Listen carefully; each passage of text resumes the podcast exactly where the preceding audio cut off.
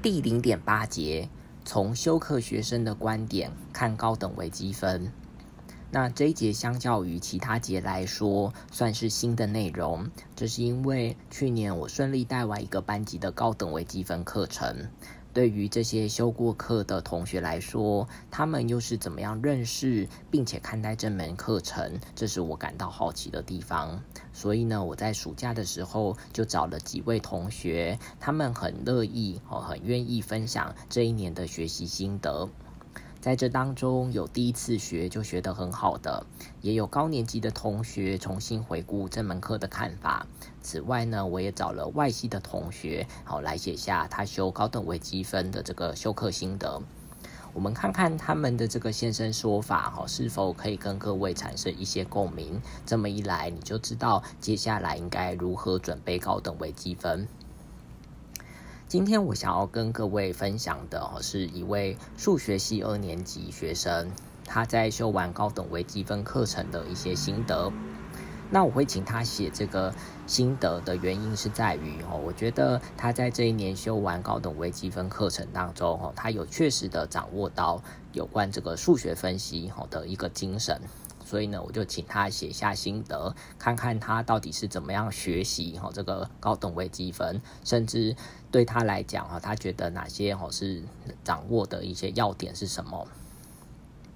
那他在第一段哈跟各位分享的是说，他觉得在这一年修高等微积分下来，他觉得高等微积分是不难的一个课程。不过，好，它的确是一门需要花时间去弄懂的学问。而你在学习的一开始，哈，至少在修课之前，哈，不应该带着一些偏见，哦，而认为说，哎，这个高等微积分很难呐，我没有办法胜任呐，或者甚至去评价，哦，哪个老师是好过的啊，哪个老师是大刀啊之类的事情。那其实你应该要回到，哦，这个学习的初心。好，就是学习到底是为了什么呢？好，其实你只要肯下功夫，在这一年下来，保证你的这个证明能力，还有对于高等数学的感觉，都会大大的提升。而这就是学习这个数学系啊，学数学的一个精神，不是吗？他在第二段哈要提的是说，想要比较高等微积分哈跟微积分之间的一个差异。在高等微积分课程，哈，就是把大一微积分所学的每一件事情，哦，都全部都拿出来再澄清一次。在以往，哦，就是大一微积分做的事情，都是利用已知的结果，哦，去计算而得到答案。而到了高等微积分课程，则是反过来，你必须，哈，每一件事情都必须加以证明，哈，证明为什么这些事情是对的。那它又是基于什么样的假设？他在文章当中，哈，特别把“假设”二字，哈，用引号把它引引出来，好，特别就是希望，哈，强调跟各位讲的是说，当你在看每一个定理啊或的叙述的时候，它是基于什么样的假设啊？它的前提是什么啊？其实你都必须把它弄得一清二楚。他觉得这是学习的一个重点。因为如果你没有去注意哈这样子的细节，往后呢学更多的时候，这些来龙去脉啊都会搞混，然后你就搞不清楚状况了。所以，那在修课之前哈，其实你必须要先有一个认知，怎么样的认知呢？就是高等微积分和高等微积分的属性是截然不同的。好，只是这个内容是跟微积分相似，好，那它变成那只是变成证明而已。所以呢，如果各位有空的话，哈，他建议说，其实你可以回去复习微积分，也会对于学高等微积分有帮助。好，再来的这个这一段文章，哈，他给了三个建议，哈，就是在学高等微积分的时候，哈，学习的重点有一下，他觉得有三件事情是很重要的。第一个叫做 Epson Delta 语言，好，这个东西叫做极限的精确定义，哦，我们都会把它通常哦称为 Epson Delta Language。那他觉得 Epson Delta Language，哦，这是一定要会用的，因为这一整年下来都是在玩这个游戏，好，那特别是这个语句当中，哦，有一些所谓的任意啊、存在啊、哪个先啊、哪个后啊，哦，这个都必须弄得已经就是非常的熟练。好，那这个第一个要点啊，Epson Delta Language 哈，其实在这个我的这个讲义第零章哦，前面的一些录音档哦，其实多少哈都有先跟各位。透露哈，先提点了一下，好，那你在学的过程当中也是必须哈，每次看到这个 Epson 电话 language 的时候哈，一定要弄到很熟练。第二个重点就是关于不等式的操作，好，这也是在之前哈跟各位提说的哈，就是高等微积分的属性哈，它是用不等式来处理等式的一门学问。当你在看到哦，就是你。的现有的这个式子，一直到你的这个目标的式子之间，哦，要怎么样去串联，哦，怎么样达成呢？在这当中，哦，实际上你会需要用到非常非常多的技巧，而这些技巧其实是建立于哈你的一些观察，哦，所以这就是学习的一个重点。所以，当你在写一个证明之前啊，其实你必须在这个脑袋哈，先必须想过一次，或者是你在草稿纸上哈，就必须先稍微哈做一个草稿哈，做一个估计。那在这个时候，你就比才有一个雏形。那基于这样子的雏形，哦，然后去设法的完成哦你的目的，哦，就是从现有的式子怎么样继续透过不等式，哦，一直达到最后的这个目标，哦，之间要怎么样确实的做串联。而高等微积分学习重点，哦的第三个就是关于预判的能力。什么叫做预判的能力呢？就是建立于所谓的等级哦，也就是 order 跟一些经验。那证明当然是一个高等微积分学习的重点啊。可是，在你证明之前，你其实你必须要先知道这个东西是收敛或者是发散嘛，之后你才有办法去证明它嘛。哦它这边写的这个收敛发散哦，比方说是指的是这个级数的收敛或发散。好，那在这个第二学期当中，哦，会学的是这个无穷级数的收敛发散。那收敛发散其实有三种类型，一个叫做绝对收敛，一个叫做条件收敛，一个叫做发散。哦，当你给一个级数之下，它就是三选一嘛。那你要怎么样去知道哦，它到底是哪一个类型？哦，这就是预判的能力。好，当你有了预判的能力，哈，你预期说，哎，它这是应该是一个条件收敛的脊柱，那你就自然就会有对应的工具、对应的方法去处理它。好，当你没有这个预判能力的时候，你就是大海捞针，你就是盲目的乱试啊，盲目的乱踹，哈，可能就就茫茫的，你就根本搞不清楚状况，哈。好，所以他想要讲的是这个意思。好，所以对于每一个变量之间的依存关系，到底是谁比较强，谁比较弱？哈，这边的强跟弱也是基于这个等级的原理。哈，等级其实就会做一个列表。哈，哪个量级是比较厉害的，比较强势的？哪一个地方或是相对来讲是比较弱的？那有一些时候，甚至比较复杂一点的这个情况的时候，你还必须去抓哈它的一个下一个等级好出来哈，才会才有办法去做判断。所以他给各位的建议哈，就是其实你要建立哈这个预判的能力。关于这个等级啊，其实我们会在这个第二章的时候，就先跟就会跟各位介绍哈什么叫做等级了，而。